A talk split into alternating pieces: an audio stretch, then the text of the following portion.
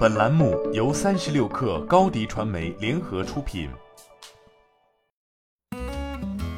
本文来自微信公众号“首席商业评论”，作者木青。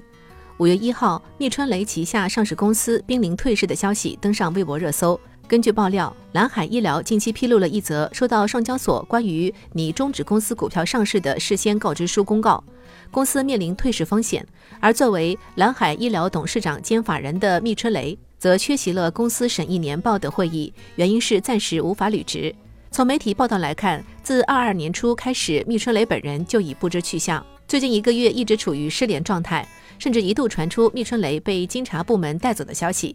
昔日百亿富豪，如今传闻失联，令人唏嘘。当外界还在议论密春雷去哪儿了的时候，这位百亿富豪旗下的上市公司给出了回应。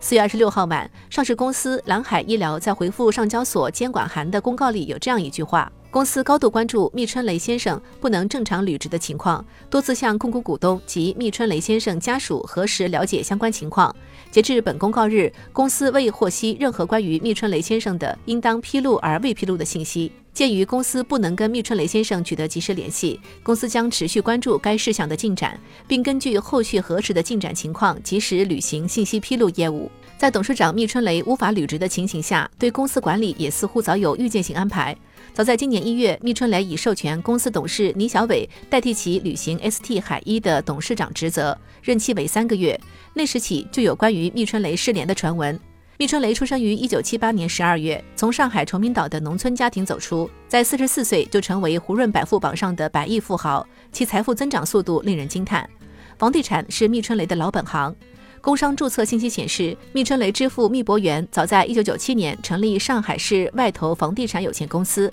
在二零零五年、二零零八年及二零一零年，密家又先后成立上海中银建德房地产开发有限公司、上海宝源房地产有限公司及上海银谷房地产有限公司，地产开发经验丰富。在房地产起家之后，密春雷将眼光投向了他处，一开始投资民生行业，进入了医疗领域，创建了蓝海医疗等公司。而最开始成立的中银也发展成了包含医疗、汽车等行业的蓝海控股。二零一四年时，蓝海控股的注册资本就已经过亿。此外，他还对金融业情有独钟。二零一五年，密春雷与中海集团、上海电气等企业共同成立了上海人寿，开始入局保险业，注册资本高达二十亿，持股百分之二十的他担任上海人寿的董事长。通过经营保险公司获得大量的资金流之后，密春雷又将投资目光放到了银行上。随后，蓝海集团斥资十八亿拿下了上海农商银行百分之四的股份，而曲靖是商业银行的第一大股东，也是密春雷做主的蓝海集团。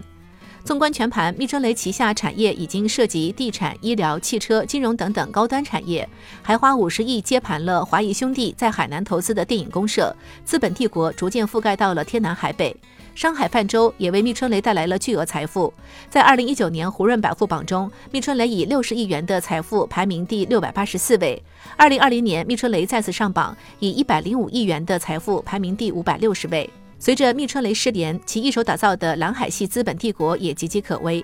危机的起源可以追溯到二零一五年，在上海人寿成立之后，蓝海集团在二零一五年七月至二零一六年十一月间，接连五次增资，将注册资本金从二点一亿元提升至六十亿元。这次的增资扩股，让上海人寿出现了股权悬案的争议，为帝国的坍塌埋下了伏笔。现如今，蓝海系商业危机已逐步浮出水面，而密春雷也已经失踪了三个多月。密春雷那些曾经看似天衣无缝的布局，如今都成了拉垮企业的痛点。蓝海集团的下一步会怎么走？央视一姐董卿又是否会因此走上替夫还债的道路？恐怕只有时间能给出答案了。好了，本期节目就是这样，下期节目我们不见不散。你的视频营销就缺一个爆款，找高低传媒，创意热度爆起来，品效合一爆起来。微信搜索高低传媒。你的视频就是爆款。